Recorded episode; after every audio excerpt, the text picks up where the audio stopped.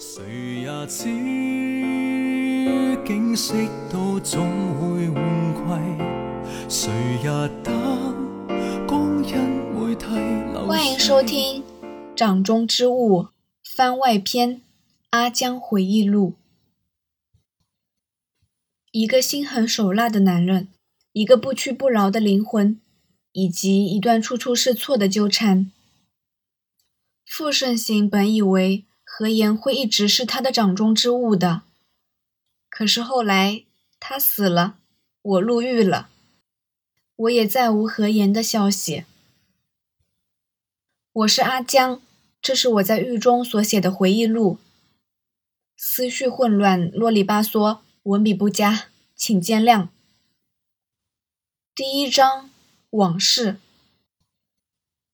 判决书还未下来，不过我想我此生恐怕是要在狱中度过了。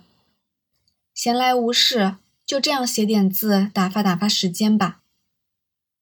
从很小的时候起，大家都叫我阿江，叫了三十年了。要不是警察再次喊出我的全名，我怕都要忘了自己姓甚名谁了。不过不重要，名字不过一个代号而已。最近总是回忆起我前半生三十年的人生，遗憾吗？惋惜吗？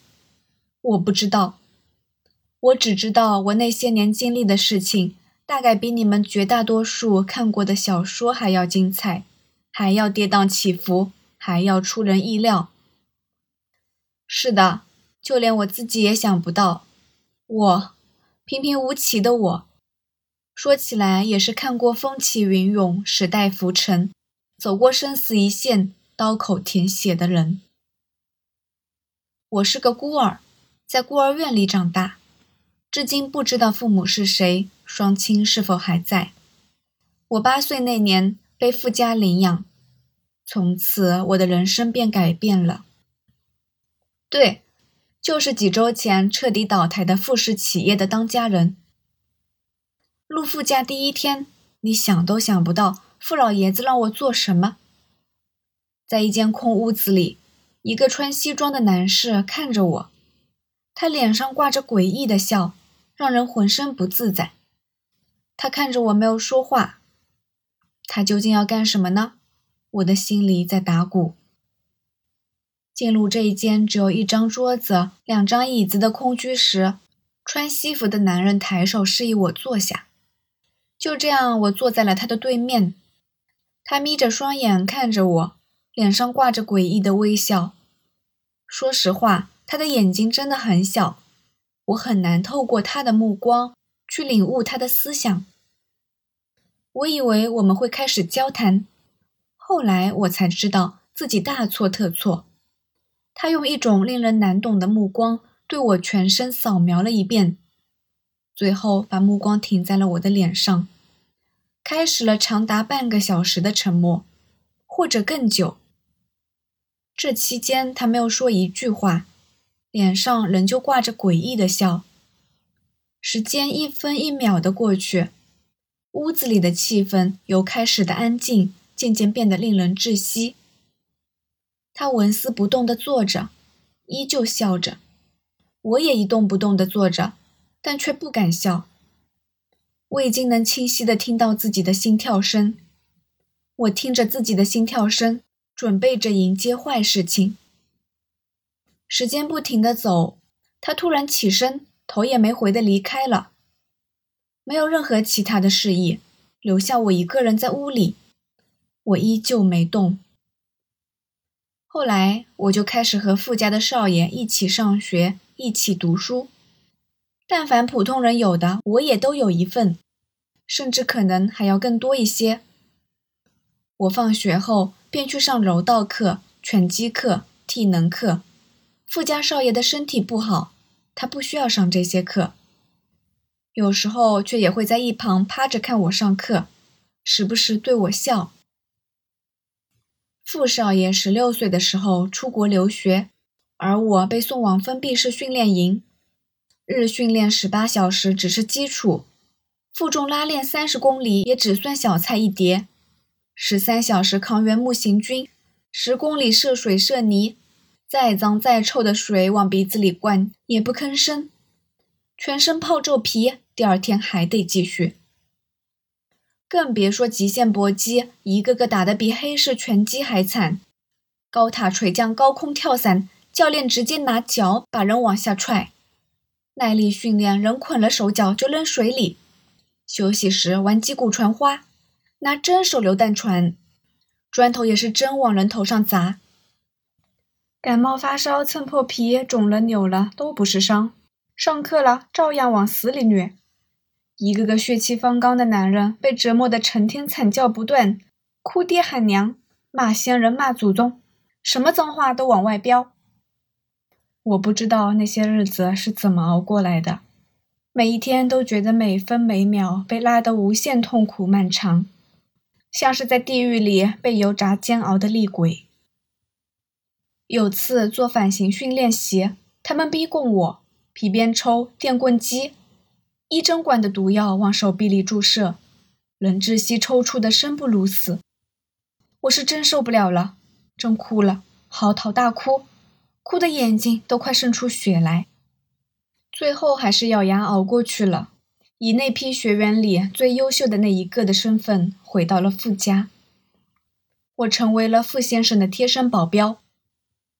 我曾被枪指着脑袋，差点废了一条腿，也曾拿枪杀了人。又被最信赖的兄弟背叛，我曾开车两天两夜，只为将傅先生安全的送出国，也因此银行卡存款数超过了十位数。当保镖是一件压力极大却又极其孤独的事情，我每夜都不敢睡得太沉，只得靠着一首首流行歌曲来慰藉贫瘠的大脑。我听张国荣，听张学友。听梅艳芳，听容祖儿，听王菲，也听陈奕迅，在音乐里找寻人生。这保镖一当就是好多年，傅先生的身体却是一日差过一日。他不沾烟酒，不近女色，每日进补，也挡不住整个傅氏压下来的重担，日渐消瘦。我一直以为是傅先生太过劳累，多次劝他别那么操劳。要多休息。后来才知道，傅先生得了绝症，又因为之前想甩掉东南亚那些黑底子，惹恼了丹约将军，正可谓内忧外患。傅盛行和沈之杰到底有什么关系？你认识沈之杰吗？不知道，不认识。作为傅盛行的贴身保镖，你几乎和他形影不离。而且，据我们所知，你们的关系，警官，我只是个保镖，除了做好自己的本职工作以外，你觉得我还会知道什么？我待在这暗无天日的地方，日复一日接受他们的无聊盘问，对外面的世界一无所知，不知道傅先生此刻怎么样了，逃出去了没有？现在这个傅先生，其实和以前那个傅先生还是有很多不同之处的。对，现在的傅先生不是原先的傅先生，你可能有点难以理解，但是事实就是如此。这件事到底是怎么发生的呢？我不打算说明，即使是在不会有第二个人看见的我的回忆录里，我也不打算说这个秘密。我是要吞在肚子里，带进坟墓里去的。欧洲养伤两年，现在的傅先生身体素质比一般人都要好一些。如果单打独斗，就连我也未必是他的对手。这让我这个保镖都有些惭愧。所以我私心想，凭借他的能力，逃脱升天也不是什么难事吧。现在的傅先生啊。他孤苦伶仃，无依无靠；他丧心病狂，暴虐无道；他权力滔天，杀伐果决；他重情重义，一往情深；他在别人面前心狠手辣，对爱的人就是个出场请示的大男孩，整天阿言阿言的。谁说人性如此贪婪而不自知？我就很清楚我的贪婪所在。希望那罪恶滔天的傅盛行能平安无事。回忆往昔，未免不胜唏嘘。傅先生总是阿言阿言的叫他，可是他却总是爱答不理，心里只装着别的男人，名利、权势、地位、财富、样貌，傅先生要什么没有，却偏偏要不到何小姐的一颗真心。男女之情我是不懂，我多想问一句，傅先生，彼此放过不好吗？傅先生如果早点放手，也不至于演变成今天这样的局面。但如果放手，那便不是他了吧？或许以前的傅先生会，可是他不会。依稀记得，那是傅先生和何小姐的第一年。新年夜，高楼之上，傅先生一直默默地盯着街上的何小姐和梁远泽。忽地问我：“你说何言和梁远泽在说些什么？”我不知道，我猜不到，也有点不愿去猜。街上那么多的人，街都顺着人流缓缓移动，唯独那两个人站在那里，像是被一股看不到的力纠缠着。半晌之后，那个男人终于逆着人潮一步步远去，而那女人却独自留在了原处。在那样热闹的街上，露出孤独无助来。傅先生，放过他吧。我突然说道，待话一出口，自己都不觉得惊住了。傅先生转身过来，淡淡看我，良久之后，才冷冷开口：“你的傅先生也许会放过他，而我，我不会。是啊，他不会。”他爱之欲其生，恶之欲其死。认可一个人就舍命对你好，恨一个人就丧心病狂折磨你。傅先生折磨何小姐，折磨得死去活来，却也真的是爱惨了她。可是我知道何小姐一点儿都不爱他，他对他只有无尽的仇恨。傅先生也知道。可是那又怎么样呢？傅先生说过，只要何小姐高兴，怎么样都好，哪怕是他想要她的命，他也会给她递刀子的。自古英雄难过美人关，说的就是这样吧。他很容易因为何小姐的一句话、一个微小的举动感到自卑，也会经常觉得自己不够好，配不上她。和他吵架冷战的时候，就会觉得像被全世界抛弃了一样。他想要他每天对他笑，可是他连一个虚情假意的笑容都吝啬。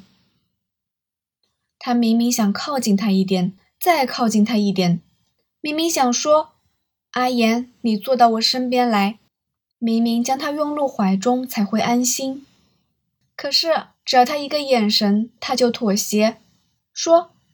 阿言，你想要怎么样都好。